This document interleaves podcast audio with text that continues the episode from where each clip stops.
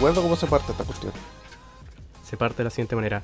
Hola a todos y bienvenidos a un nuevo episodio. ¿Y si te interrumpo Episodio- la mitad? Eh, es lo típico que hacen, la verdad, así que no. Así- efectivamente, así es como empezamos siempre el podcast. Ah, ya, entonces me acordaba. Perfecto. Sí, sí, sí. Lo hiciste, lo hiciste muy bien. Seguiste la pauta al pie de la letra. Eh, el episodio número 19, el penúltimo episodio de la temporada. Anda la osa. Oye, eh, debo decir que me llegaron varios comentarios cuando subí la historia diciendo que quedaban solamente dos episodios. Y mucha gente decía que ojalá, porque puse, no sabemos si hay una segunda temporada, no tenemos idea. Pero mucha gente decía, ojalá que haya otra, porque ya me- muchos decían que se estaban enganchando, que les estaba gustando el contenido, que les gustaba cómo era el formato, bla, bla, bla. De verdad que que- genial. Sí, así que bueno, eh, se- se anotan esos comentarios. Sí, sí, todos esos comentarios al final eh, ayudan a que de- después, después de que termine la temporada, digamos, bueno, quizás quizás efectivamente podamos volver una segunda temporada. Y así, ¿por qué no? Sí. Para nosotros, no, no, no- nosotros lo hicimos más que nada por, por nosotros, como una manera de relajarnos. Mm. de- dentro de todo el estrés y del- de, los trabajos que hacemos también. eh, venir a conversar como cualquier cosa nomás. No algo en específico. Claro. Así que. Pero eh, si le gusta a la gente, bueno. De hecho, también, también hablé con algunos amigos. Me preguntaron, oh, ¿sabes qué? Me- estoy viendo tu podcast, me gustó mucho. Le dije, bueno, quedan, quedan dos episodios más. no, no, tenés que seguir. Así que también me han llegado comentarios de ese estilo. Especialmente mi, una amiga que no le hace mucho, que es de México. Le mandé el podcast porque dijo que, que hace mucho que no hablábamos. Ajá. Dije, bueno, puedes escucharme. El podcast. No quiero hablar Y- contigo, así que escúchame a mí. Sí, no, no, me- no quiero hablar contigo, pero puedes escuchar mi podcast. El tema es que no, está trabajando como en... La verdad es que no sé si... No sé realmente cuál era el trabajo que me había dicho. Pero quedan much- muchas horas en la noche. Soy muy buen amigo. Eh, Espérate. pero Espe- pero weón, se comió la temporada de lo, lo que llevamos, yo creo que en dos días. Pe- Pasó pero- como las ocho horas de trabajo allá escuchando podcast. ah, ah, capaz es como guardia de seguridad de noche, de nochero, algo así. Sí, sí, era, era algo por el estilo, pero no, no es guardia. No creo que sea guardia. Pero está ocho horas ahí. eh, Son horarios rotativos, es como igual que un guardia. Solo que no, no, no tiene. No, la conozco, no. Mm, Yo creo que guay. cualquier ladrón pasa por, por el lado. Eh, un saludo a Ashley. pero es como muy bajita ella. Eh, es, muy, es delicada. Ah, Yo creo que. Sí. ok. O sea, hasta que un jazbulla le pasa por encima. Claro, claro. Yo creo que si veo un- a un, un ladrón tratando de entrar y ella fuera guardia, lo dejaría pasar nomás. Le diría, no, entre nomás, pero no me haga nada. Yo creo que haría eso. bueno, yo creo que la mayoría, en verdad, si los guardias tampoco estén muy preparados para cuando te apuntan con un arma. Bueno, los nocheros. Claro, igual uno cuando va a ese tipo de trabajo, uno realmente espera que no pase nada malo. A veces como que uno va... Bueno, por algo cuando de repente se hablan de los guardias, siempre hablan como de ellos prácticamente durmiendo. Como que están durmiendo siempre, haciendo... Porque igual son varias horas que tenéis que estar disponiendo, más encima en la noche, para defender supuestamente. Yo creo que lo- los mejores guardias que he visto han sido los de un supermercado. Que acá a la vuelta de mi casa porque esos supermercados entran constantemente a robar. Pero esos guardias son Ya. gigantes y siempre están agarrando puñetes con algunos. Que pillan Ni- ni- robando. Ni, siquiera porque hayan robado algo, sino porque... los pillan, po. siempre La- te que creen. la- o sea, si pensáis como en las maniobras típicas que de repente te muestran la tele así como de cómo se asalta, cómo son los robos. Acá lo hicieron, po. La de que uno se pone a hacer como show hacia unos guardias, así como, ay, que me mira, ay, que, que vengo a robar, no sé qué. Uno distrae y los demás salen corriendo por las cajas con los productos. Claro. ¿Y Eh? Y pasó acá arriba, pues yo justamente estaba. Tú eres el dron. Yo justamente era quien estaba con los desodorantes en el bolso. no, no, no. Yo fui a comprar cualquier tontera, lo más probable que un jugo o alguna estupidez que cada vez que llego me dan ganas de ir a comprar. Eh, tiene que haberme comprado esos jugos de aloe vera que me encantan. Uh, son muy ricos, hermano. Sí. Eso tienen como uno, como parte de la aloe vera dentro Claro. del- El, de, rico. el de granada me, me- me encanta. La cosa es que porque sabe como fruyeles. Bueno, y yo Oye, estaba pero ahí. espérate, eso, esos no eran, no eran unos que cuando yo llegué allá te lo ofrecí y no, no los conocí ahí. Eh, sí, los cuadrados. Sí, sí, sí. Sí, ah, pues, ya. Esos después me dieron No sabía que te había, te gustado harto. Bueno, y resulta de que yo estaba en eso, tenía mi juguito en una mano y lo más probable es que dos, pa- dos paquetes de maní en la otra, porque me gusta comer maní con ese jugo. sí, una situación muy bizarra. Pero bueno, estaba en eso yo en la caja y cuando empieza, claro, este caballero a hacer show así, a morir, pero haciendo la melodramática a morir, como, claro, porque como me he visto yo así, tú crees que yo soy un delincuente, Gil y coche tú, ya, ya sí. Se creía jugador de fútbol. Eh, eh, claro, sí. No, no, no, de, de lo- de un basquetbolista porque andaba en estas poleras musculosas, bla, bla. Ah, ya, ok, ok. Y el guardia como que no lo estaba pescando mucho, como, no te pesco, hazlo con la mano. Y de repente el otro guardia dijeron, oye, ese- es de un, está haciendo, está haciendo puro show el weón porque, ah, viene lo otro. Y empieza a salir así entre los pasillos así como sari- zarigüeyas. Oh, oh, oh, y los pillaron. Salen todos corriendo, como unos cinco weones, uno por cada pasillo. Y los frenan en la puerta. Y ahí, claro, pues le sacaron los bolsos, ¿cachai? Y ese supermercado ya no tiene ventanas. Las únicas ventanas que tiene son de las dos puertas, porque todo lo demás está tapizado en con como con barreras metálicas. O sea, con, con tablones, ¿cachai? Metálicos, unas cuestiones, no, unas planchas. Habrá sido más por el tema de, de cuando Chile. Uy, espérate. Oh, bueno. Me asusté, pensé que estaba temblando. Oh, Era, era, lo que pasa es que tengo lo- los brazos de mi silla, eh, como los, los puedo ajustar, los puedo elevar. Entonces quedó en una, lo, lo elevé tanto que al final empezó a temblar mi mano. Me asusté yo conmigo mismo.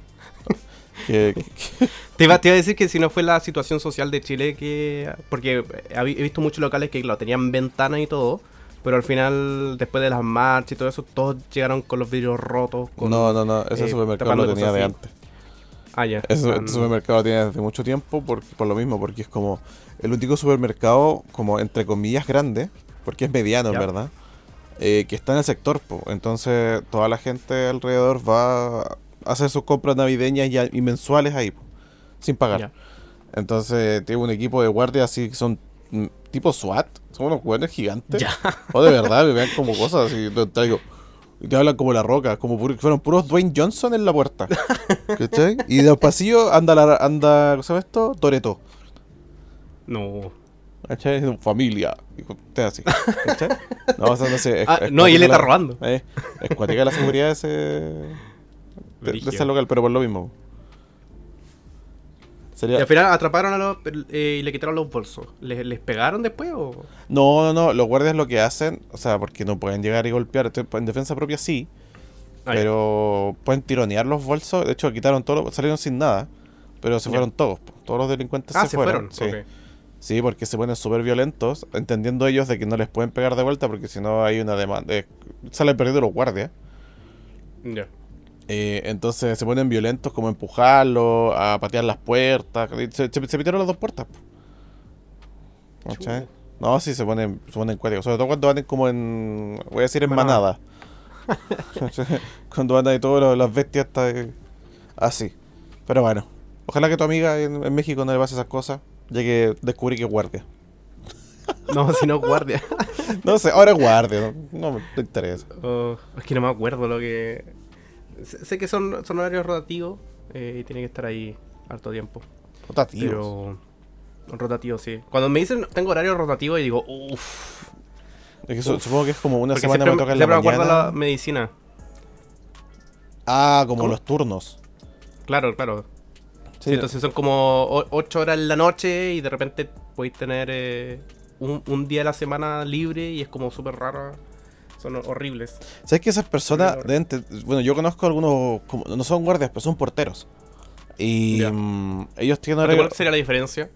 ¿Solo u- u- es como guardia pero en la puerta?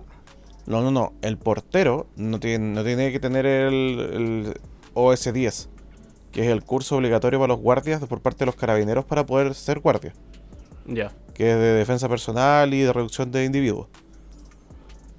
Tienes, que tener, tienes que hacer esos cursos para guardia. El portero, desde la puerta, está en la puerta. Puede como chequear tu, tu route y para dónde vas, si es un recinto cerrado, un recinto privado. Pero no puede portar armas y no necesita tampoco tener ningún curso de, de, de seguridad, digamos. Ya. Y los porteros que yo conozco sí son con turnos rotativos, porque están como una semana de mañana y la siguiente están de noche. Sí. Y siempre pienso, esos compadres que tienen este tipo de turnos, toda la gente que trabaja de eso, ¿cómo duerme? Onda. Es- es el- Bueno, es que por eso duermen en la guardia. Por eso duerme de hue- Bueno, fuera de broma, eh, hay un compadre que, bueno, que hace mucho tiempo trabajaba acá, por lo menos en el sector donde yo vivo. Y él era guardia acá, pues llevaba muchos años siendo guardia acá, en la puerta de mi condominio. Pero, onda, el, el compa venía a dormir acá, mientras trabajaba, porque él durante el otro mediodía era guardia en otro lado. No, pero entonces. Entonces el compadre hacía dos jornadas completas. Estaba de 12 a 12, tra- o sea, 24 horas trabajando. Entonces Vaya. hacía un turno acá, un turno al otro lado, y dormía en los turnos. Entonces Qué horrible. engañaba al sistema, maravilloso. Es horrible porque al final tu cuerpo nunca va a poder acostumbrarse bien a, a tu horario. Pues si, si estás una semana donde no duermes en la noche y duermes en el día, y la siguiente semana tienes que estar despierto en el, en el día y dormir en la noche, como que tu cerebro y de- debe estar súper mal en, en- en general. Pues yo, yo, yo que a mí me cuesta mantenerme, no sé, irme a acostar temprano, si yo ya, ya estuve eh, acostándome tarde. Mi cuerpo como que dice, no, ayer te acostaste a las 4 de la mañana, hoy día a las 4 de la mañana recién te va a dar sueño. Entonces- Eh. ¿No te pasa a ti? Bueno, tú, tú, tú siempre me dices que si, si no te acuestas a las 2 de la mañana, no puedes despertar temprano mañana. Eh, lo que pasa es que yo tengo algo, te- o sea, tengo un, no sé si decir un trastorno del sueño, porque suena como muy brígido, pero sí que tengo una condición que está diagnosticada, ¿ya? Ah, ya. ok. que es con respecto a mis horas de sueño. Yo soy una persona que duerme poco. Y eso es así. O sea, no es como que ya es por tu costumbre. No, siempre ha sido igual. Eh, se me intentó en un momento modificar con, con pastillas para dormir. Dormí claramente, pero se me fueron las pastillas y mi horario volvió a ser lo mismo, Claro. con distintas rutinas. O sea, no, no hay manera. Mi, mi cuerpo duerme poco. No quiere decir que no descanse. Yo, la- la- estoy durmiendo Pero cuando dices poco, ¿cuántas horas realmente son las que duermes? O sea, a ver, generalmente, o mi día promedio, es yo me desconecto del PC a las 2 de la mañana, me voy a bañar y estoy ah, tirado en la cama hasta como las 3. A las 3, 3 y media me quedo dormido. Y después al día siguiente, mi, prim- eh, mi alarma suena a las 7. Y ahí ya me levanto. Porque como a las 8, 8 y media tengo que estar saliendo de mi casa para irme a trabajar. Entonces- Vaya. Eso, eso, eso es mi jornada generalmente. ¿Y te despiertas a las 7? Sí. Literalmente duermes como 4 horas. Sí, eso es lo que yo calculo. Yo pensé que a las 2 de la mañana te ibas a dormir. No, yo me- a veces me quedo viendo una, una película. Porque, Video, porque pero- hay, veces, hay veces que me dices como, me voy a... No son las 2 de la mañana, son como las 1 y me dicen, no, me voy a ir a duchar ahora. Entonces digo, ay, se va a acostar, va a dormir al auto. No, claro, me voy a- de repente cuando tengo como... Tengo otras cosas que hacer, me voy a echar más temprano. Porque o tengo que mandar algo, o me quedo literal, o me quedo jugando en el celu, viendo TikTok, lo que sea. Hago la hora. Ahora, si, si, si esto es un trastor- tran- trastorno, eh, de todas maneras te afecta negativamente a ti. es que por eso te decía de- que no ¿por es un trastorno del sueño, sino que es como una condición.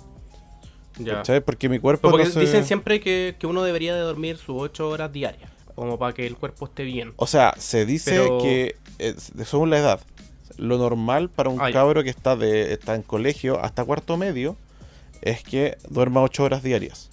Eso es lo normal. Y para nosotros los viejos, Para la gente que está de universidad, tomando en cuenta que es hasta como los 25 años, son 6 horas. y para los viejos como nosotros, De ahí empieza a aumentar de nuevo. Ahí hay como un promedio, pero lo, el estándar, digamos, para alguien ya adulto trabajando, son 7, 6 horas, no, no es más que eso. ya. Y bueno, de todas maneras estás durmiendo menos de, del estándar. Sí, sí, pero en el caso Pero, mío... pero a lo que voy, a lo que voy yo porque, claro, dicen que hay que dormir 8 horas, bueno, en tu caso me dices que para nuestra edad un poquito menos. Pero eh, ya que no es algo, no, no es como algo que tú puedas cambiar. No es algo como que tú puedas decidir y hacer como algo constante. Claro. Eh, de todas maneras te afecta, onda, no, n- eh, di- digamos que tú, tú tienes este trastorno, bueno, como no sé, la condición, y, y te hace dormir solo dos dos horas a la, a la, a la semana, o dos horas al día, perdón. Eh, Cuatro. de todas maneras te afecta negativamente, porque yo veo que tú, tú en el día estás súper bien, estás súper fresco, como lechuga. Sí, Así como que no te da- no es como que estás mal durante el día, pero de todas maneras te hará mal dormir esa cantidad de, de horas a tu cuerpo, a tu mente. mm, mm, bueno, no soy científico. ni, ni me- ni médico para responder tu pregunta. Pero yo creo que no. En- en- Ya. eh, porque, así como tú lo decís, pues yo durante el día estoy re bien. No, no, hay- Sí. no me afecta en nada, la verdad. No me da sueño, nada. Eh, pero, o sea, ¿qué- ¿en qué se podría notar? Tal vez en lo físico, con el respecto, por ejemplo, a las ojeras. Ya. Soy una persona ojerosa. Lo tengo ahí puesta y, y es como normal Pero con mío. maquillaje todo bien. Claro, mucha gente me dice, Para oh, has, dormido poco, oh, mira tu ojera. Y dije, "A- amigo, tengo esas ojeras desde que tengo memoria, que es ayer. Con eso. Es un tatuaje, tenés que decir. Claro, tengo un antifaz, Claro, eres un mapache. claro. Pero en otras cosas, pero en otras cosas no. Como, Ya. no sé, pues no es que ande como la típica, dormís poco, andáis con de reacciones. Para, yo funciono súper bien. Ya. Y así ha sido. Y ahora, por ejemplo, que uno, uno diría, de- debe ser por el orden, de que no me ordeno. Y al contrario, yo siento que soy súper ordenado para mis tiempos. Entonces, no. Sí, o sea, literalmente ni siquiera dejas, por ejemplo, no sé, estamos divirtiéndonos jugando alguna cosa a las 2 de la mañana, y pero si son las 2 te vas, o sea, te da lo mismo y cosas, eres súper ordenado con respecto a eso. Sí, po. Así que... Y, y también te conoces, o sea, sabes que a las 2 de la mañana tenés que acostarte para que puedas despertarte a la, a la hora que corresponda. Creo, creo que no has llegado tarde nunca al trabajo, No, o si has llegado a- así como muy poco. eh, no he llegado nunca tarde al trabajo, pero sé que es cierto que antes llegaba mucho antes. Antes estaba llegando tipo una hora antes de lo que me presupuestaba yo, o dos horas antes de lo que yo tenía que, tenía que grabar un programa. Y ahora estoy llegando tal vez 40 minutos o 30 minutos antes. Ah, ya. Porque dejo muchas cosas ya preparadas del día anterior. Me ordené de tal manera que ahora no necesito llegar a hacerlas. Las dejo Bueno, lo hechas. importante es que, que llegue nunca directamente a la hora que corresponde, porque si no, No, claro. hay que ver lo- los imprevistos que puedan ocurrir. A veces Claro. el tránsito no se puede controlar, hay alguna marcha, Sí. alguna, no sé, qué sé yo, Sí, yo por eso Entonces- también llego antes, pues esa es la idea mía. también. Pero igual yo entiendo que mucha gente que al- pasa al revés, como que duerme mucho. Pero no sé, igual también ha sido como obviamente objeto de estudio según cómo dormáis, porque mucha gente que tiene esta cuestión del, del sueño profundo, como que se acuesta y listo, se, se, Ah, se desmaya uy, sí. y, despierta al día siguiente y no se acuerda de Mi- nada. Mi, mi papá es una persona que eh, se acuesta o se sienta en cualquier lado y se duerme. Ah, no, pero tú vas a tener otro problema. y es como, ¿cómo lo hace, hermano? Eh, no sé, se dicen buenas noches y bueno, no pasa ni, ni, ni dos minutos, bueno, y ya escucho los ronquidos. Y es como, bueno, ¿cómo lo hacen, bueno? Yo tengo que estar eh, mucho tiempo, o, o- bueno, también es culpa mía, de repente me pongo a ver redes sociales en el, en- cuando me voy a acostar. Como que me voy a acostar, pero no me voy a dormir. Sí, Ese es el tema. sí, sí, sí. Entonces, pero de todas maneras, como que la ansiedad, pues, como que estás ahí, no te, no te duermes muy rápido, tendría que estar muy, muy cansado. Y a mí me pasa que, por ejemplo, cuando he pasado de largo, que muchas veces ha sido por trabajo, eh, onda, mi cuerpo como que no me permite dormir durante ese día. Onda, Claro. si paso de largo, no dormí el día anterior, yo voy a acostarme y a dormir cuando me correspondía el día siguiente. Entonces... Y bueno, antes me pasaba que yo jamás me quedaba dormido en ninguna situación. Ahora, con mi edad que tengo, este año por lo menos me di cuenta de que a veces cuando tengo sueño me quedo... La otra vez cuando, Con miedo. cuando, cuando pasé de largo me quedé dormido en la silla, hermano. Y fue como, what the fuck. Yo debo decir que el, el periodo donde menos dormí, teniendo en cuenta obviamente todos los tiempos y la cera, creo que Ya. fue. La, bueno, pero yo creo que para todos en verdad fue la universidad. Creo que ahí fue el periodo que más sufrí con temas de sueño, pero porque, porque pasaba de largo. Onda, y no Ya, una sí. vez, a veces eran dos veces seguidas que pasaba de largo. Y ahí yo ahí Eso también es lo otro. Yo no tengo ni un drama también, igual que tu papá, en, en dormir en cualquier parte. Onda, yo puedo dormir en una silla, dormir en el piso tirado, me lo mismo. Sí. En mi, en mi periodo universitario yo dormía en las plazas. Onda, como, Igual cómodo. Como a mí me da lo mismo el tema que estaban haciendo mis compañeros, yo terminaba mis cosas y tenía, no sé, una ventana muy grande y no había dormido, yo aprovechaba a recuperar un poco, entonces si eran, no sé, pues dos horas de ventana, me iba a la Plaza de la Aviación, si la gente la reconoce, se acuerda de ella, está en Providencia, Santiago, y yo me quedaba durmiendo ahí, del chau Para que la gente vaya, vaya a ver al vaco a dormir. No, pero ya no, sí, claro. Ahí sigo durmiendo, de hecho, estoy ahí en este momento. En una cabina telefónica. No, no. Pero, pero pasaba eso mucho. Yo siento que el, el universitario aprende a dormir poco. Por, por mí- cuestiones lógicas. A mí me pasó que eh, cuando estaba en la universidad eh, ocupaba las micros para dormir. Pero era tanto que. Siempre, siempre de vuelta, obviamente. Em, Ah, también. me pasó mucho cuando estaba estudiando arquitectura porque era un viaje de una hora en la micro. Eh, y yo justo estaba en la garita del- de la micro que me servía. O sea, literalmente. ¿Garita te refieres como al terminal? Exacto. Ok. La, el terminal de, de la micro. Sí, donde Entonces- termina el recorrido. Exacto. Entonces yo lo único que tenía que hacer era dormir y cuando el, el conductor me dijera, oye, caballero, ya, ya llegamos al final, dije, sí, aquí va, vivo, vivo, vivo acá. Literalmente vivo, viví al frente. Así que mm, me quedé dormido Muchas, muchas veces algún pasajero buena onda, con las mejores intenciones del mundo, pero yo por dentro, hijo de perra, ¿por qué me despertaste? Eh, me despierta porque dice, oye, es- están, estás llegando a la terminal y estás durmiendo. Y dije, sí, sí, yo, yo, acá, yo vivo acá. Em, Igual me pasó pero, pero sí me, me quedaba dormido de repente eh, parado. Me, me paraba, me agarraba del, de esta cuestión para, para sostenerte. Y Ya. me quedaba ahí parado y, y con la mochila bien ajustada a mi pierna y me dormía. Con la intención de dormir ahí un rato. eh, sin ningún problema. Ningún, ningún maldito problema. Así que el que quiere dormir en algún lado va a dormir donde sea. El que duerme es de tonto. El que, claro. Ok. No, pero el, el de la micro sí pasa. Yo igual me acuerdo también de haberme dormido en los viajes de micro. Porque, por suerte, siempre que he tenido que tomar micro es como para viajes por lo menos de una hora, 45 minutos. En la misma micro. Entonces, en la universidad, tomaba la micro y, claro, me dormía nomás. Y donde sea, estaría, estaría de pie, sentado al lado de la puerta con mucha gente, con poca. Dormía nada más. Y muchas veces yo también despertaba en el terminal del recorrido, pero el mío no quedaba al lado de mi ahí. Yo no vivía ahí. Yo no vivía ahí. Entonces me da mucha risa porque, como, bueno, eh, por cuatro años tomé la misma, la misma recorrido, los choferes como de esa línea ya me conocían. Entonces ya como, y muchas veces como era el último en bajarme en el mismo paradero donde ellos tenían que cambiarse de micro e irse a la casa, ya me despertaban ellos. Entonces yo me acuerdo, a ver, claro, estaba durmiendo pero a, a pata suelta. En, en ese tiempo yo, ¿qué tomaba? 508. Claro, la 508. Y, y al final del recorrido me... De un momento me acuerdo, claro, yo iba a Z roncando, pero babeando así, pero mal. Ah, nomás. Así, pero- Era roncador tú. Sí, y se, se frena la micro justo en la puerta y el chofer me dice, socio, bájese que ahí va el recorrido de vuelta. Él sabía perfectamente que ya me había pasado. Ya, le digo yo, me abrió la puerta y el otro, el otro lado, súbase nomás, maestro, ya.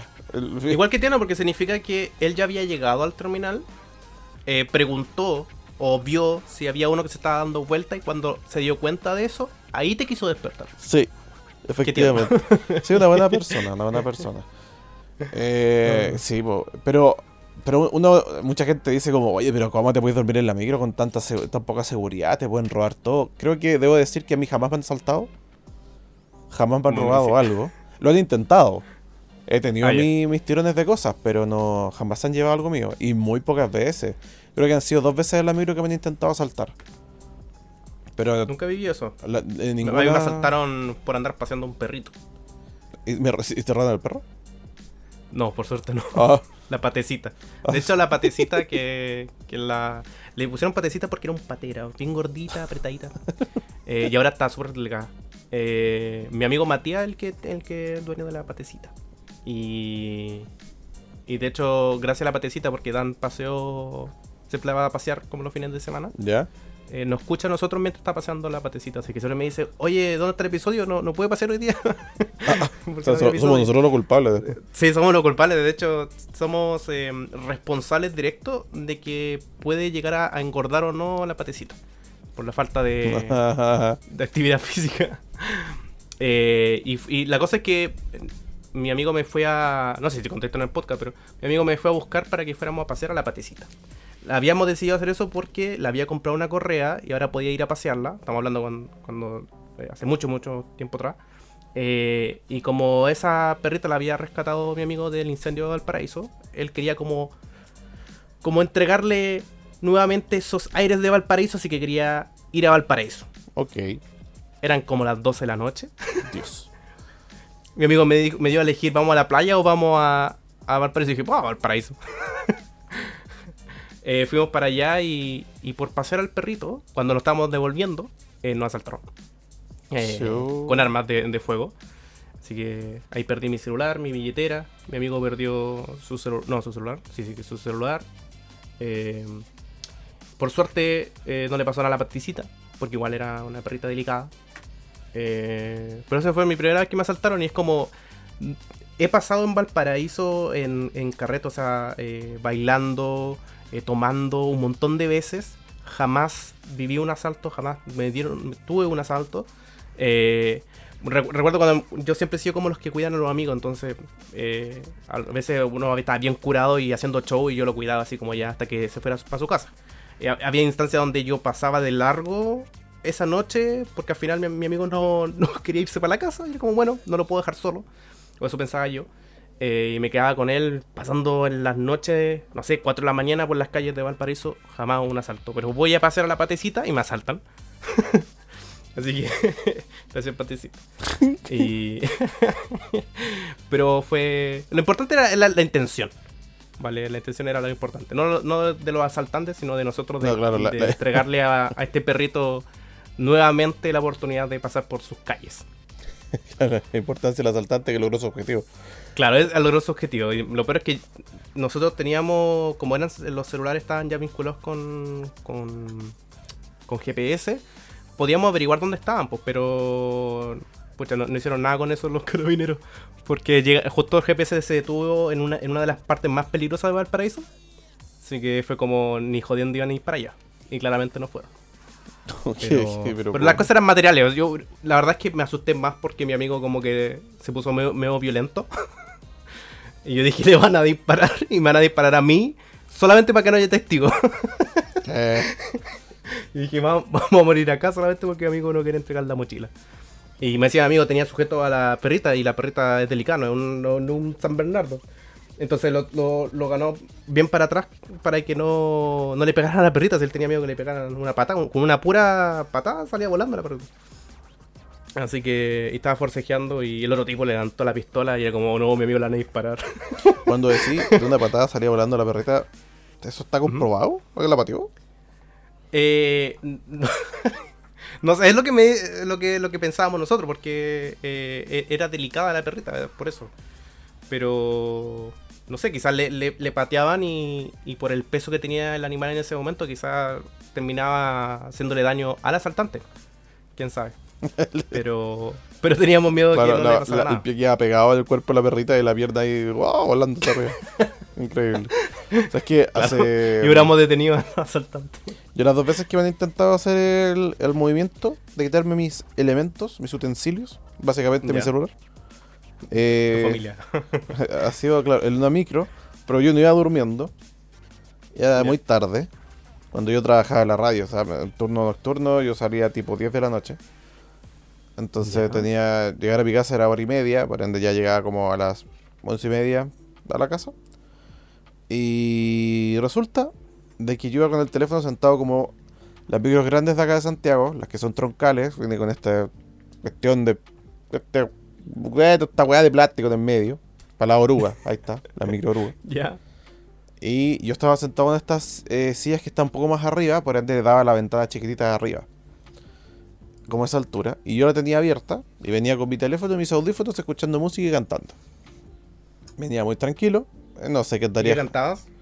¿Qué estabas Ah, qué cantando? quizás lo que quizás lo que cantaste fue lo que atrajo el asalto, pues, amigo. No, no. Imposible. Deberían salir corriendo. Pero. mm, no, pero no me acuerdo porque fue hace mucho tiempo. Y em, justo frenamos una parte de una de las avenidas donde el lado donde, bueno, eh, estaba como con vallas papales. Estas vallas metálicas medias, medias verdes que había por un lado como de seguridad para los peatones. Ya. Daba hacia justo al borde de la calle. Entonces quedamos frenados en un, en un- en un semáforo. Y por el lado de la calle eh, habían dos cabras que yo las vi de reojo, nada más que iban caminando, pero no presté atención porque los miré nomás como de reojo. Pero como que empiezan a, a- a quedarse como a la misma altura mía, como donde yo estaba, por fuera de la micro. Y empiezan a subirse a la valla papal. Yo no quise mirarlas directamente y solo las miraba de reojo mientras seguía mi teléfono y cantando. Y yo, mi cabeza, pensando así como, ah, capaz quieren pasarse, se les cayó algo, no sé, no entendía nada, muy inocente yo. Y se sube a la- una de ellas a la valla, se apoya en la micro mientras está frenada y tira la mano por dentro de la ventana e intentar agarrar mi celular. Ah. Eso es lo que ella estaba buscando. Pero yo estaba Y yo como sabía lo que estaban... O sea, no sabía lo que estaba haciendo, pero sí veía que estaba por encima. Pero ya la había visto ya. Claro, entonces yo no, no dejé mi, mi- de verlas con la, peri- con la periferia de mi ojo. Entonces cuando mete la mano, yo bajé el teléfono. me di cuenta Ah. porque ¿qué está haciendo? Y cuando cachó que yo estaba muy atento y yo iba a mirarle para verle la cara directamente, la loca tiró sendo escupitajo, así, pero un pollo así, pero bueno, a las brasas lanzó por la ventana para adentro. ¿Y tú ahorita la boca? Ah, qué asqueroso, amigo. ah, qué asco. Es lo que me acaba de decir eso. Pero, weón, ¿cómo me.? Pero que quizás te vio con cara de set, pues, amigo. ¿Qué todo? ¿Cómo te puedo tomar en serio si me decís una weá semejante, weón? ¿Cómo es posible? Tú, tú agarras y. Ay, de lo que venga así de cualquier persona. Bueno, depende. Si tiene COVID, hay que, hay que ver un examen primero antes. Ah, entonces ya Era- era- era- persona, era porque antes del COVID, ¿no? el examen. Esto es antes del COVID. Ah, ya. Entonces no había problema. ¡Qué asco! qué- Sos un asco, amigo. Sos un asco y que se sepa. Asqueroso. Yo no dije que lo iba a hacer yo, solamente digo, pregunté nomás. Pero me Ah, dijiste que bueno, dijiste, te pregunté que te. Bueno. Oh.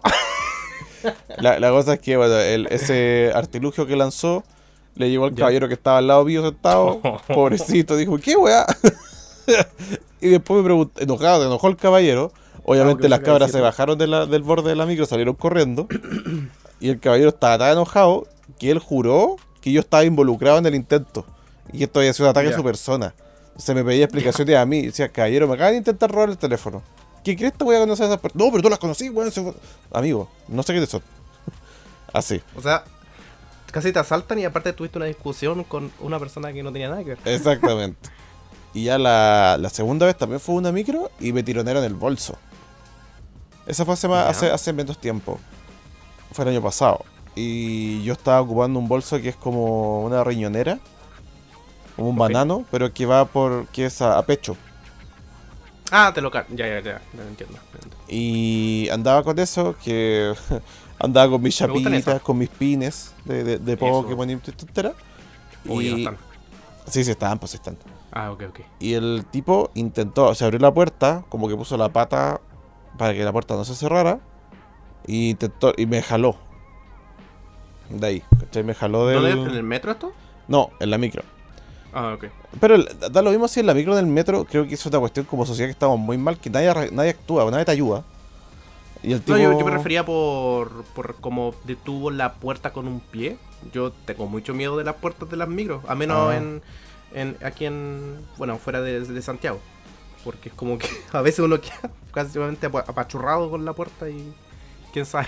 Eh, bueno, Siempre pienso que va, a temer, no sé, a veces, a veces hay una, una parte donde está la puerta trasera, Ya. donde puedes poner la mano y justo ese lado se cierra la puerta y es como en algún momento me va a cortar la mano esta puerta. De- Entonces, por eso preguntaba cómo hizo para detenerlo con el pie nomás.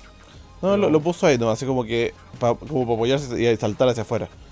Y la cuestión es que Y nadie, nadie te ayudó. nadie me ayudó y el tipo forcejeó conmigo por el bolso, pero cachó que estaba, estaba amarrado a mi espalda y si se lo quería llevar iba a tener que llevarme con él. Claro. Entonces fue como, ah, chao, y saltó sin él. Fue como, ok, amigo, qué útil su Ok. movimiento. Salió muy bien. gracia. Déjeme felicitarlo por su acrobacia. En fin. Y al final, ¿hiciste algo con respecto a carabineros? ¿Los llamaste, avisaste? No. Nada. Debo decir que para ese tipo de cuestiones no- los carabineros no, no te negarán nada. Tiene que ser un robo muy grande, como un portonazo, como una encerrona, y ahí algo pueden hacer. Fuera de broma, independiente que ellos quieran o no, un robo hormiga así, tan en la nada, no sirve de nada. No, No es como que ellos tengan registro de todas las VIP que entraron a la micro y si es que pagó alguna cuestión. po. Ponte tú. No, pero por, por último, para que hagan un patrullaje, quizás lo pillen. Porque Nah. si alguien estaba tratando de robarte ahí, significa que eh, normalmente es- pu- pudiste ser como la persona número 3, número 4 de, la- de los que están robando ahí. Sí, pero no. Entonces, De- de- de- mira, no, no llega a nada. No sirve. A ver nomás porque esas tonteras no las vaya a recuperar. Lamentablemente es así. Em, pero, por ejemplo, hace, creo que la semana pasada a la Rocío ya. le hicieron una encerrona. ¿En serio? Sí, ella iba llegando con su pareja, con su pololo, iban llegando a la casa de ella, porque él iba a dejar en auto. Ya. Esto, pongámosle 3 de la mañana.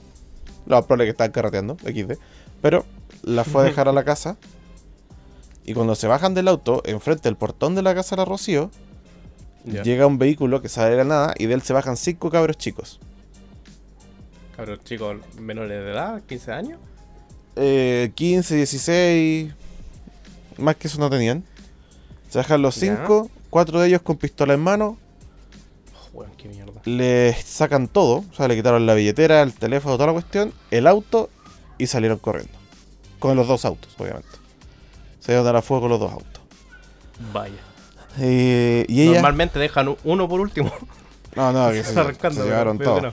Entonces, Ya, lo que pasa es que con eso evitan cualquier tipo de persecución. también. Pero, ¿lo- ¿los pillaron? Ya, eso, esa es la segunda parte, porque ellos hicieron obviamente la denuncia en carabineros, Ya, porque esto fue un robo de un vehículo, con GPS, toda la cuestión. claro. Eh, al, cuando hicieron la denuncia, al día siguiente de ella, de la denuncia, encontraron el auto. Y el, au- armados. el auto no estaba ni siquiera desvalijado, Ya. estaba sin llave, pero el auto estaba completito, sin choque, sin nada, sin, sin cosas dentro tampoco. Y solamente le habían, le habían gastado la- el combustible, estaba con cero bencita. Estaba muerto en Ah. combustible. Como que no puedan carretear prácticamente. O sea, lo ocuparon para salir escapando, ¿cachai? Capaz hicieron un par de robos más y se cambiaron todo el mismo vehículo, vehículo de antes y ya está. No. Entonces, y después, claro, recuperan el, eso, pero no recuperaron nada. No recuperaron ni el teléfono, pero al menos el auto sí, que yo creo que es como lo más caro que tenían. po. Claro. Y Si no tiene seguro. Uf. sí, po. Bueno, y em, ahí Carabineros sí actuó, pues ahí estuvo ese movimiento, pero es porque en ese caso era un robo como más grande. Y además que esa, esa banda, digámoslo como tal, la andaban buscando hace rato. Ya habían varias denuncias de esos mismos cabros chicos que estaban robando en diferentes lados. Que habían hecho como rondas por toda esa noche y le tocó también a ellos. Y después apareció en las noticias todo el cuento de ese grupo. Y se dieron cuenta que la- las pistolas que llevaban no eran reales. Eso te iba a preguntar cómo mierda consiguieron pistolas reales tantos caros chicos. Claro, Pero claro, pues, al final tampoco pu- puedes estar jugándote la vida para ver si son reales o no. eh, sí, pues, Pu- además puede, que. puede que incluso todas las pistolas hayan sido falsas, excepto una. Con esa cagaste, ¿no? Claro, po. No, y, y tomar en cuenta que, sobre todo en las encerronas, últimamente son con violencia. Es decir, que no solamente Sí. te roban, sino que te pegan porque sí.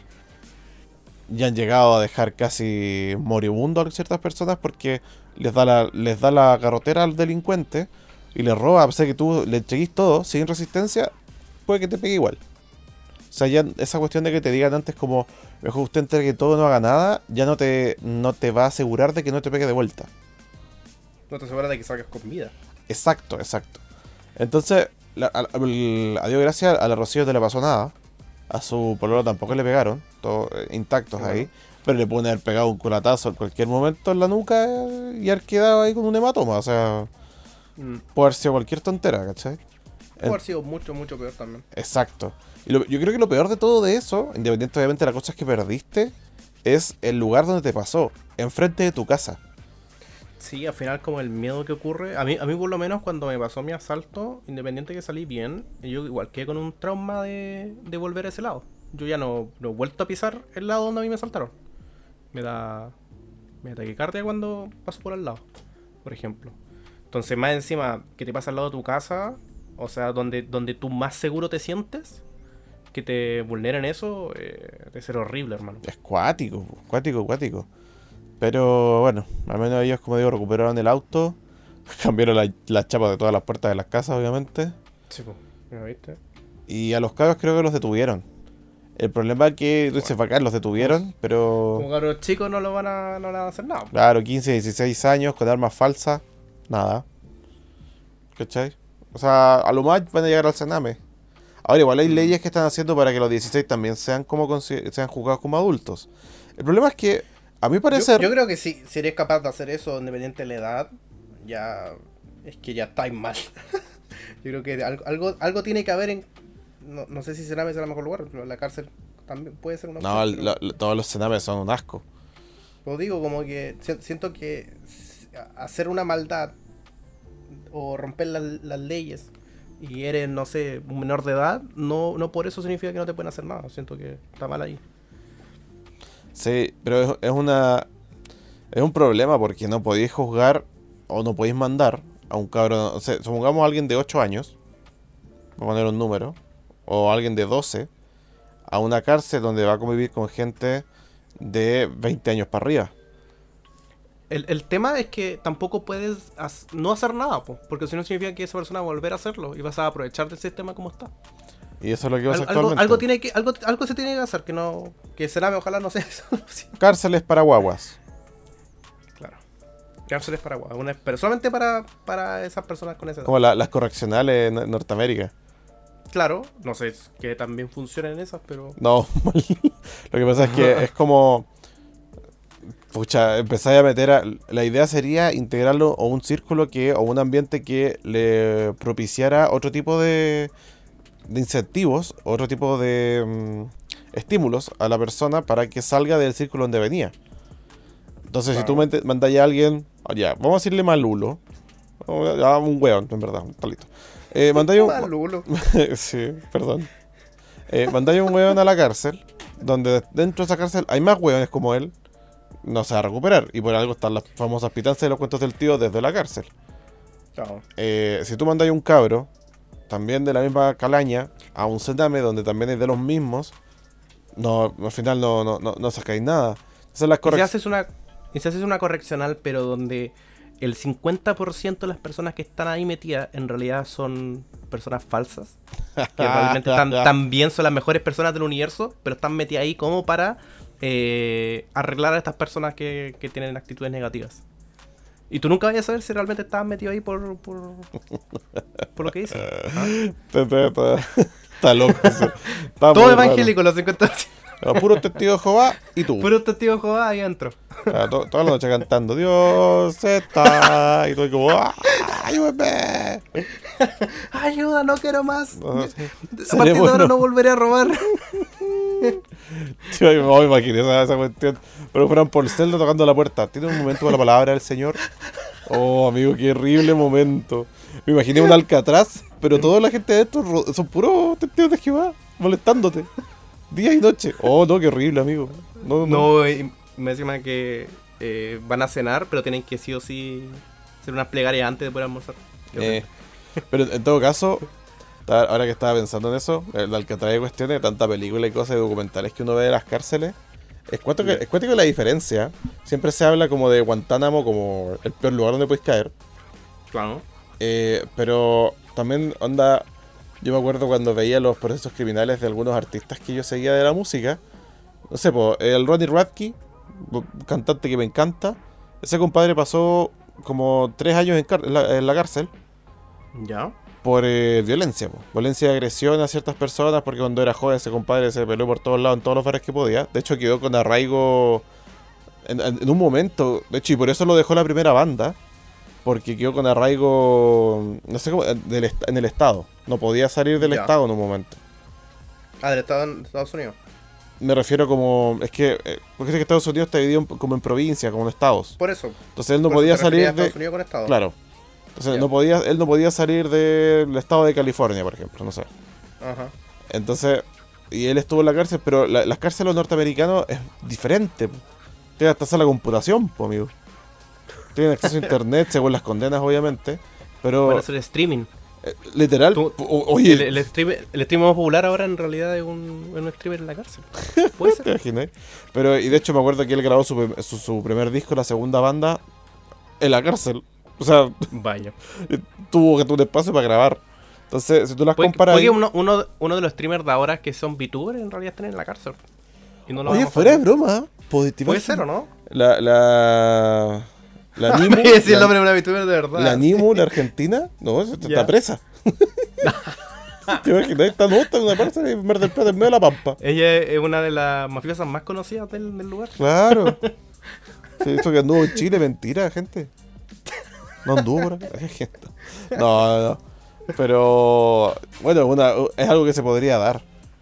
Igual, Mm. igual es cuático. Pero la diferencia también, pues, harta, pues si no, no podéis comparar las cárceles acá, son unos piñones de gente que igual viven en condiciones bastante deplorables, la verdad, pues.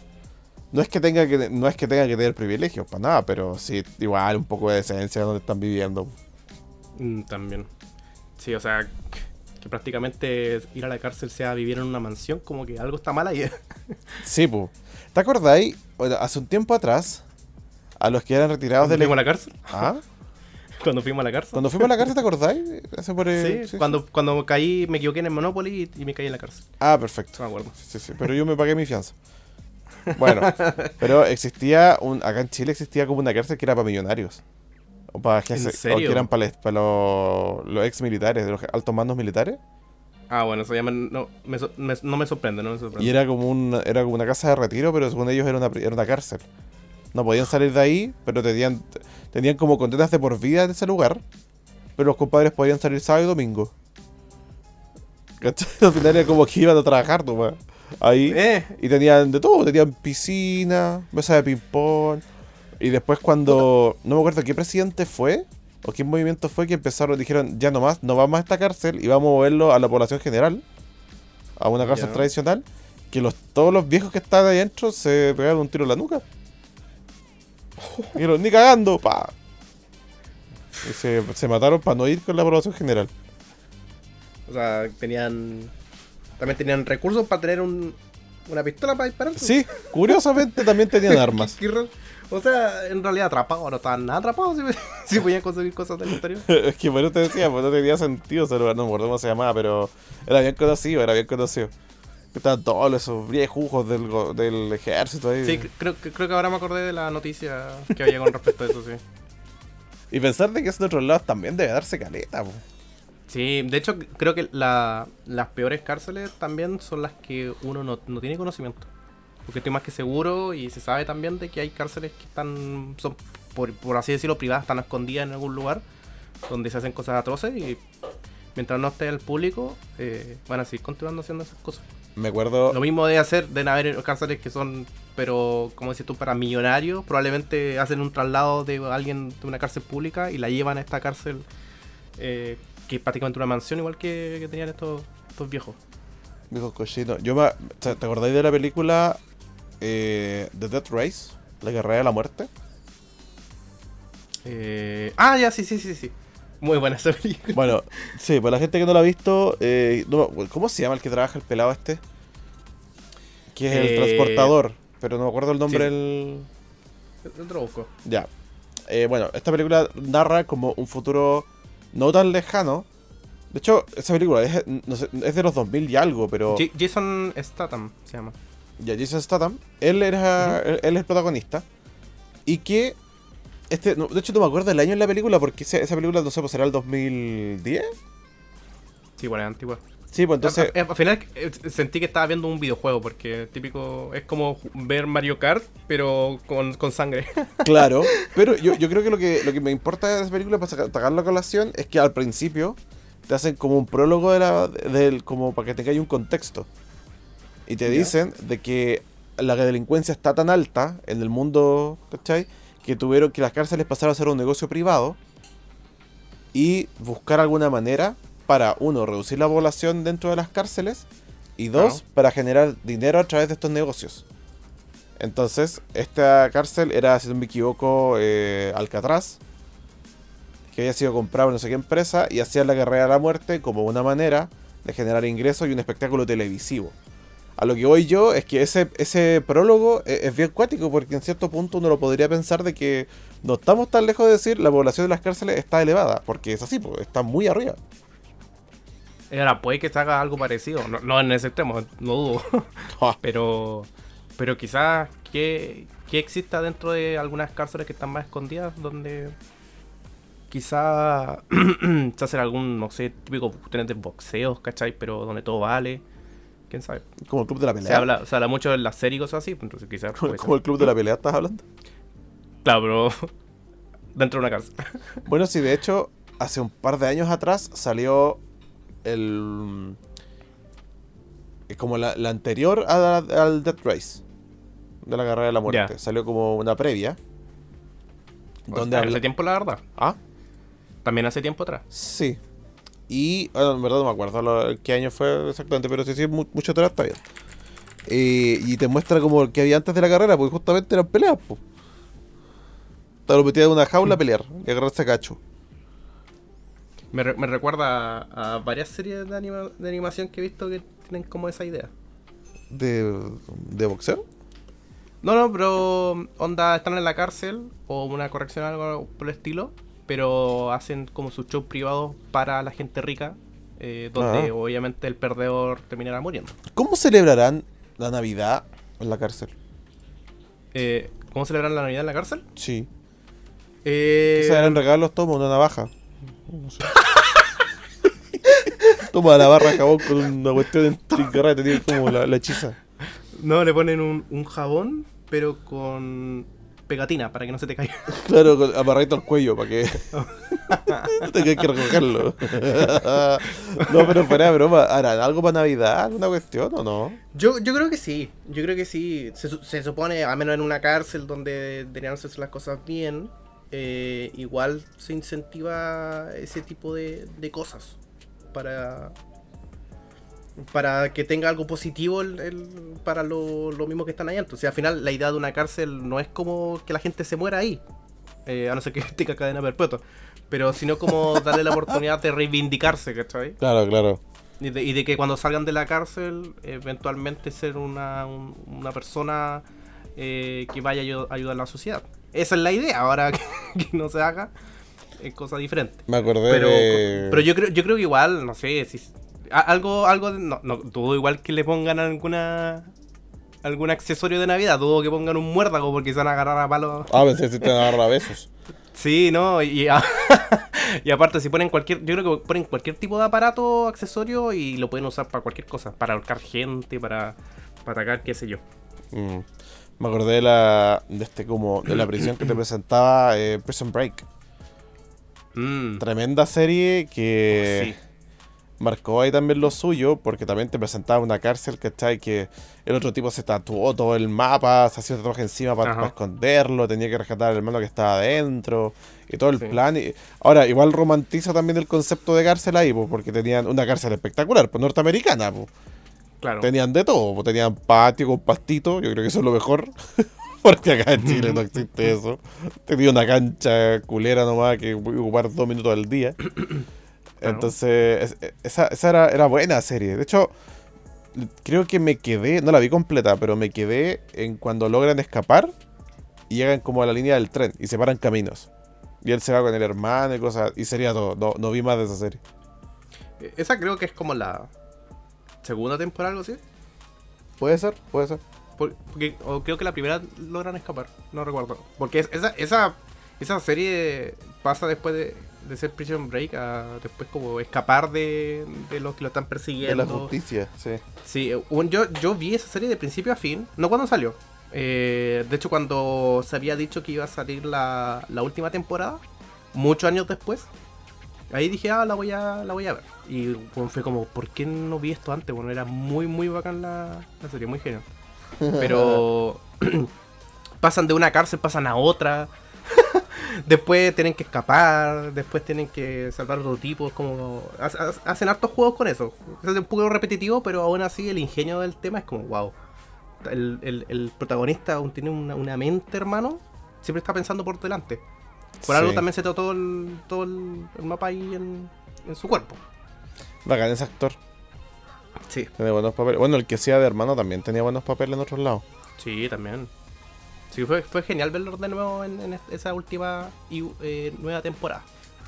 Mm. Como para finalizarla, porque no sé cuántos habrán demorado en terminarla. Porque la, había- la habían dejado con un final como abierto. Entre comillas. Y fue como. Como que le dieron esta última temporada con la mitad de una temporada, por así decirlo. eh, para finalizarla. Muy buena. Ese, ese igual es una serie más aterrizada porque creo que esa había aparecido junto con Lost en algún momento. O Lost fue primero. Sí, Pero sí, yo recuerdo ahí. que me enganché más con Lost y la vi cuando salió, pero Prison Break como que la ya me da fome. Pero tiene, me pasa mucho con, con series que llegan y las doblan. Como que me- me- a mí me da como ese, ese sueño, eh, como aburrimiento cuando escucho las voces de doblaje. No, no hablo de animes, animes siento que están muy bien hechas.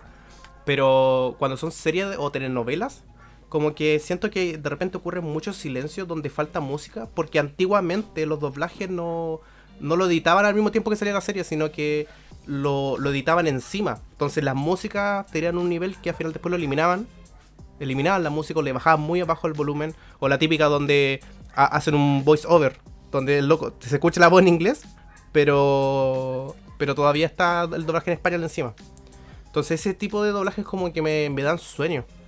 Eh, me, dan como mucho... yo dije que mi papá es rápido para dormir. Yo soy muy rápido para dormir si pone una telenovela al lado. Pero por eso no le di esa oportunidad a, Prison Break. Cuando la vi de nuevo, la vi eh, eh, original, o sea, con, con el idioma original.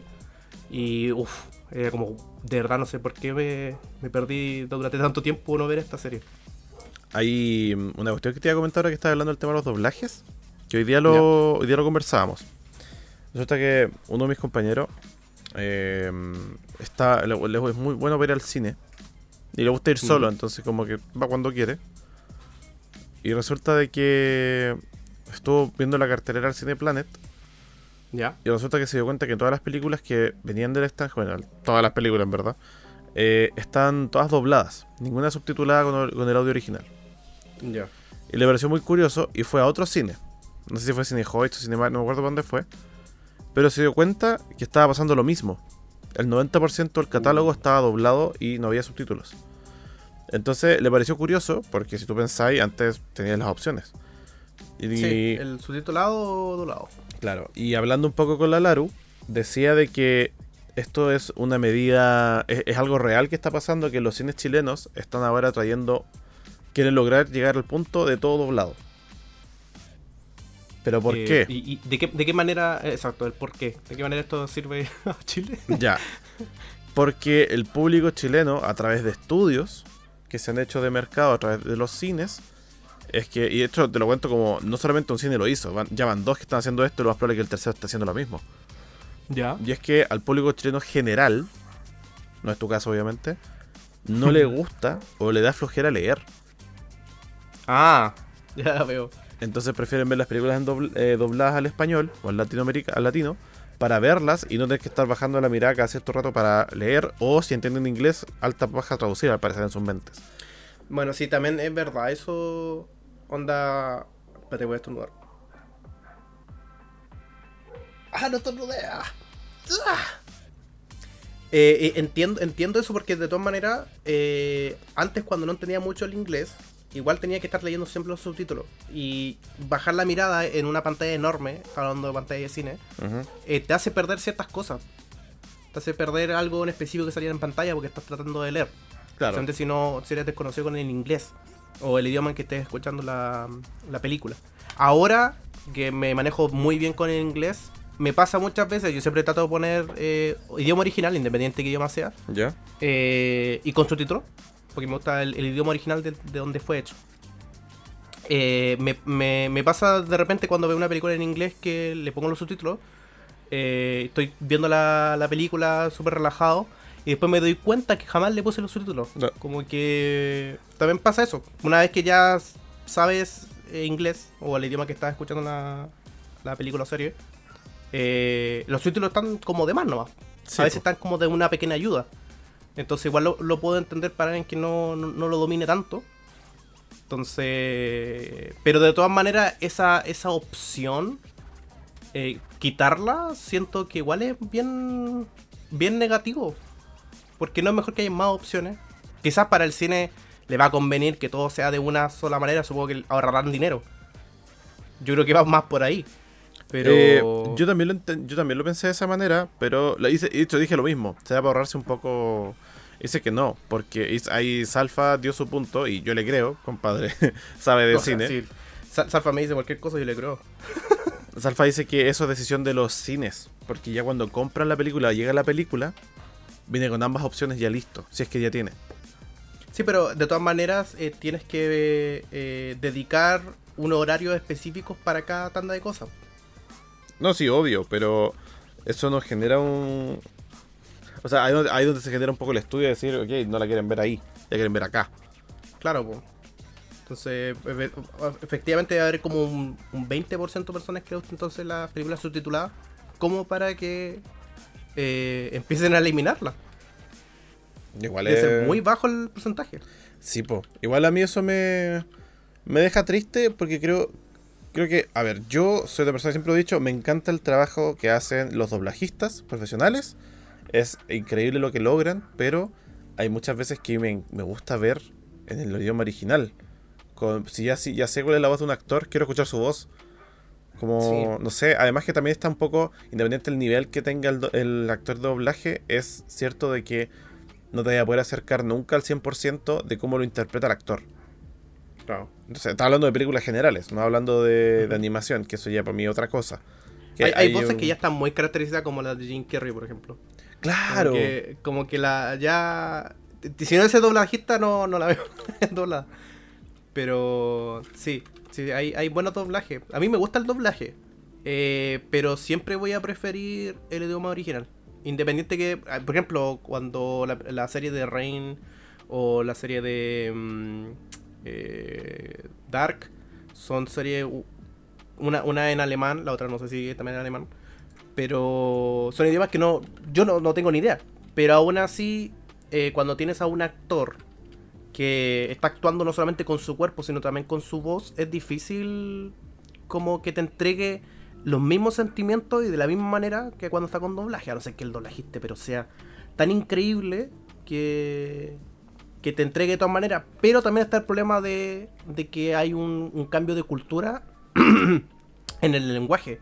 Porque las mismas tallas, los mismos chistes que se tiran en inglés, que a ellos les gustan los juegos de palabras, no se van a entender acá. No van a tener sentido cuando se, doblen en español. Ahí es donde también el trabajo de, bueno, de ser como el, traductor, pero del doblajito también de, buscar el mismo chiste, pero hacerlo de otra manera.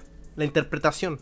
Porque nosotros hemos visto también de que eh, cuando se hacen doblaje de anime, de repente juegan con el, con el chiste más cultural de Latinoamérica. Claro. Más que meterle uno de, Japón, por ejemplo. Eh, pero por lo mismo, eso también hace que a veces no sea bien apreciado, o a veces sí. Pero, pero por eso en específico me gusta verlo en, el idioma original. Porque a veces se pierde ciertas cosas en la traducción o se pierde un poco en, el doblaje. Es brígido igual. Yo, creo que debería hacerse como.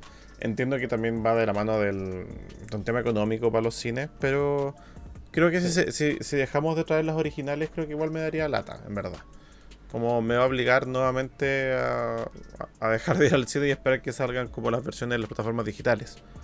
Claro. Creo que tendría que hacerlo así. O, o, conseguírtelas. Descargarlas pirateadas, no sé. Pero una lata igual porque... Insisto, pues, y yo no estoy en contra la gente que tal vez no sepa inglés o le moleste. Está súper bien, si, pero en lo personal prefiero y, me gusta ver los idiomas originales. Me pasa Mira, lo que está hablando un poco eh, el anime. Sé que están eh, ya haciendo doblajes de. Mm, bueno, hace, eh, todo este mes pasado tuve como charlas con tres doblajistas importantes mexicanos. O sea, estaba con Sebastián Yapur, que hace la voz de Darth Vader para América. Estuve hablando inclusive con Mario Castañeda. Y de cualquier manera, el trabajo de ellos es espectacular. Pero sí que es cierto que escuchar la voz, por ejemplo, de un Darth Vader, yo me la imagino la que escuché en las películas, las primeras películas. Por ejemplo. O. No sé, la de Goku me pasa lo Me pasa que yo conocí Goku latino. Lo conocí latino ya. Porque fue como una de las grandes series de animación japonesa que llegó a la pantalla. A, la televisión normal. Pero por ejemplo, los animes que veo ahora, como Blue Lock que estoy viendo, o Chainsaw Man, o el Spy X Family, lo que sea y, ya tienen como doblajes, porque cada vez están saliendo mucho más rápidos de lo que uno podría pensar. No los puedo ver. E, es como ver otra cosa. Mm, Dobladas. Exacto. Cuando las veo en, español o en castellano, para mí es otra cosa. Estoy viendo otra serie. Que, no es lo mismo. A pesar de que no solamente hacen los doblajes, sino que también le ponen un poco de sazón latinoamericano. Es decir, por ejemplo. Comisan. Em, claro, exacto. Pero por ejemplo, no sé si cachaste que en Spy X Family, la, no sé si tú lo veis, pero los tres personajes principales. La, veo en la original, sí. Ya. La Anya Forger eh, hay una escena que ella está como cantando. Está como tarareando una Ya. canción mientras los dos están hablando. lo- Los, dos, entre comillas, papás. Eh, y en el idioma original, todavía está tarareando algo. Como que se te entiende re poco. Pero Claro. en el latinoamericano se puso a cantar eh, una canción de 31 minutos. Ah, sí, creo que vi esa noticia. Claro, son cosas interesantes, pero Sí. que sí, llaman a la nostalgia un poco y todo el cuento, pero de, de cualquier forma yo creo que no van a... No, no se puede, no se puede cambiar. Siento que el personaje tiene una voz y se, eligi- se eligió un Seiyu, creo que así se le llama a los doblajistas japoneses, ¿no? No, Los no- sellos. No estoy seguro. Pero creo que se llaman así, se le dice así. Eh, se eligen con, con pinza, po. con pinza. O sea, yo me acuerdo, por ejemplo, haber visto cómo trabajaba el que hacía la voz de Light, Yagami, de Death Note. A mí ese compadre, el tipo era Light. Porque se, se- el- ya no solamente como que toman la postura o en la gesticularidad del personaje, sino que también como que lo interpretan ellos mismos. Entonces el, el tipo como que Mm. tenía la, la misma mirada, el, el tema de cómo te comunica, como que toman mucho más importancia a, a eso, a ser el personaje que está interpretando y es como el personaje que hace y ya de a poquito como que agarra después más eh, trayectoria, pero como que hay mucho más cariño porque por el lado de los doblajistas latinoamericanos sí que es cierto que tienen como, o sea, tú dices Mario Castañeda y dices la voz de Goku, ya está, pero Claro. eh, obviamente tienen muchos más personajes y recién ahora están entrando como a- al anime. Entonces siento que falta ahí un poco de trabajo todavía, que está como en pañales, porque esto también me lo decía Yapur, me lo decía Sebastián Yapur, que en el fondo para ellos es muy complicado o muy diferente hacer la voz de un personaje eh, japonés, hacer un personaje, por ejemplo, de animación, porque él hace la voz de Kiko en la serie animada del Chavo, por ejemplo. Mm. Entonces, Sí, es que igual, igual eh, eh, es muy diferente la voz que le ponen y cómo actúan. No sé si realmente así actu- actuará un japonés al hablar normalmente, pero cuando tú ves un anime es completamente diferente a la, a la realidad. Como que, no sé, yo, yo lo encuentro muy genial como, como doblan los japoneses. Como que son. Todo lo que dicen es con una intención que me pueden decir cualquier cosa y estoy a su merced. el ara ara. ah, claro, pero también. Ara ara. O pasa de, de o muy sexy o como muy autoritario. Pueden decirte tu nombre en japonés y tú ya te sientes como que tienes el mejor nombre del mundo. Sí, pues es- pasa por ahí. En fin, es un mundo interesante, la verdad, lo del doblaje. Eh, de a poquito. Ahora, y los cines, por favor, no saquen las películas en idioma originales. Las necesito en mi vida. Sí. Lo, peor que si algo aprendimos con la pandemia, para alguien como yo, por ejemplo, que, que nunca salía o, sale muy poco, la pandemia igual me afectó porque me quitaron la opción de poder salir. Entonces, no me quiten la opción de poder ver en el cine una película subtitulada. O sea, lo mejor son las opciones. Quizás puedes reducir la cantidad de, de funciones que hay en subtitulada, pero no me las quiten, por favor, se los pido. Son Así necesarios. que. Bueno, eh, tenemos que pasar al, al dato idiota. No tengo ni idea de si eres tú o yo el que tiene que dar el dato. Eh, nos quedan solamente dos episodios, bueno, uno, uno más. Así que eh, si tienes el dato acá, te hago el pase y yo la mañana, o sea, mañana, la próxima semana hago, el, hago yo, como para fi- finalizar. Pero eso, vamos a, a entrar a esta sección hermosa que me encanta, que lo comenzamos a mitad de temporada, más o menos, el dato idiota. Y aquí con mi amigo Bacro, el que tiene lo- los datos y su pelo más rosa del universo. Bueno, entonces me toca a mí. Creo que la semana pasada me tocó a mí, ya no me acuerdo, la verdad, tampoco no, no tengo memoria, pero bueno, ya, le doy yo. Total, tenía el dato preparado, por si acaso. No voy a también tengo el mío, así que Entonces, estamos bien. hacemos la toma. ya, no, no, no, ya, ya voy yo. No, ya, ya le dijimos ya. Bueno, eh, mi dato tiene que ver con una persona curiosa del mundo. ¿Yo? No, no. Este eh, se supone, o es considerado, eh, héroe en Uganda. En Uganda. En Uganda. ¿Uganda no era donde estaba este meme del, del Knuckles? Van a que ver. Es el del... ah, no sé. El de. El de Sonics. ¿El de Sonic? No, no, si sé quién es Knuckles, pero no me acuerdo. Sí, dice Uganda Knuckles. sí. ¿Me estás hablando de ese? ¿Es el héroe nacional? ¿Knuckles? No, no, no, no, no. Este hombre es considerado un héroe porque afirma, Ah, firma. que puede matar mosquitos a través de sus peos.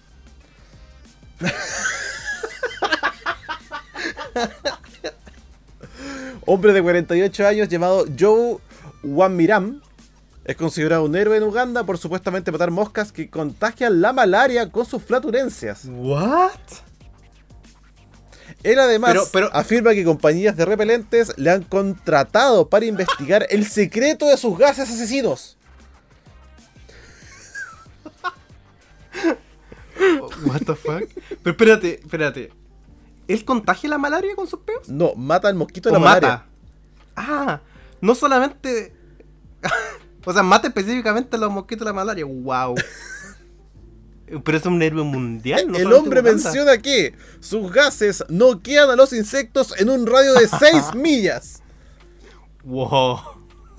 Y por esa razón la gente que vive en Kampala está protegida.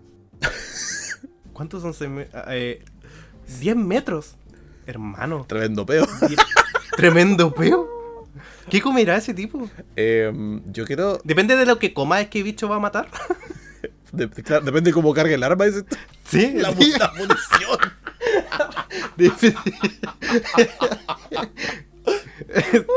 Depende de la munición, digo yo. Eh, claro. Ah, está. mm, Claro. repollo. Oh, qué asco. oh, una bazooka ahí para convencer. Mira, de hecho, el diario británico The Sun conversó Ya. con el hombre y los vecinos del lugar. La- ¿Qué fue lo primero que cuando lo conocieron? ¿Olía mal? O sea, no, no sé, pero mira. Dice que el barbero del lo- local del lugar, de Kampala, James eh, dijo que el sujeto, eh, Wamiram, dice, es conocido en toda la ciudad como el hombre que puede matar mosquitos con sus flatulencias. Y afirmó, cuando él está cerca, los mosquitos desaparecen. Lo está diciendo una persona ajena a él, o sea... No solamente los mata, sino que los repela también. Sí. Wow. Eh, Yoweri, el, el que es el barbero del lugar, destacó que el vecino es muy respetuoso cuando se encuentra acompañado. Solo soltará un gas si es que se acerca, si cerca hay mosquitos que contagian la malaria, pues sus flatulencias se deshacen de esta enfermedad, comentó el peluquero. O sea.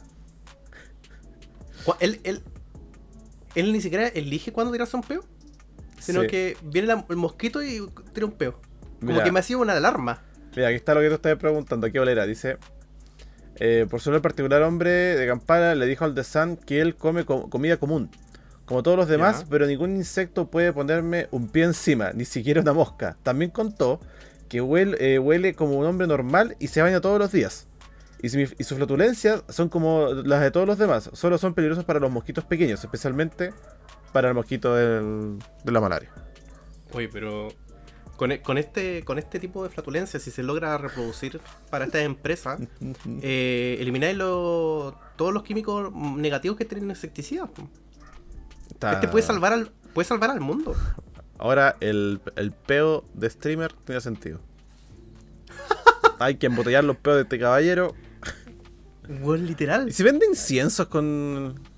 Con olor a, a flatulencia de Uganda. de, Kampala? De Kampala para. De claro, Joe. para esquivar ¿Cómo los bichos. ¿Joe? El nombre de este muchacho es Joe Joe. R. Joe. Wamiram. R. Wam- Wam- mira.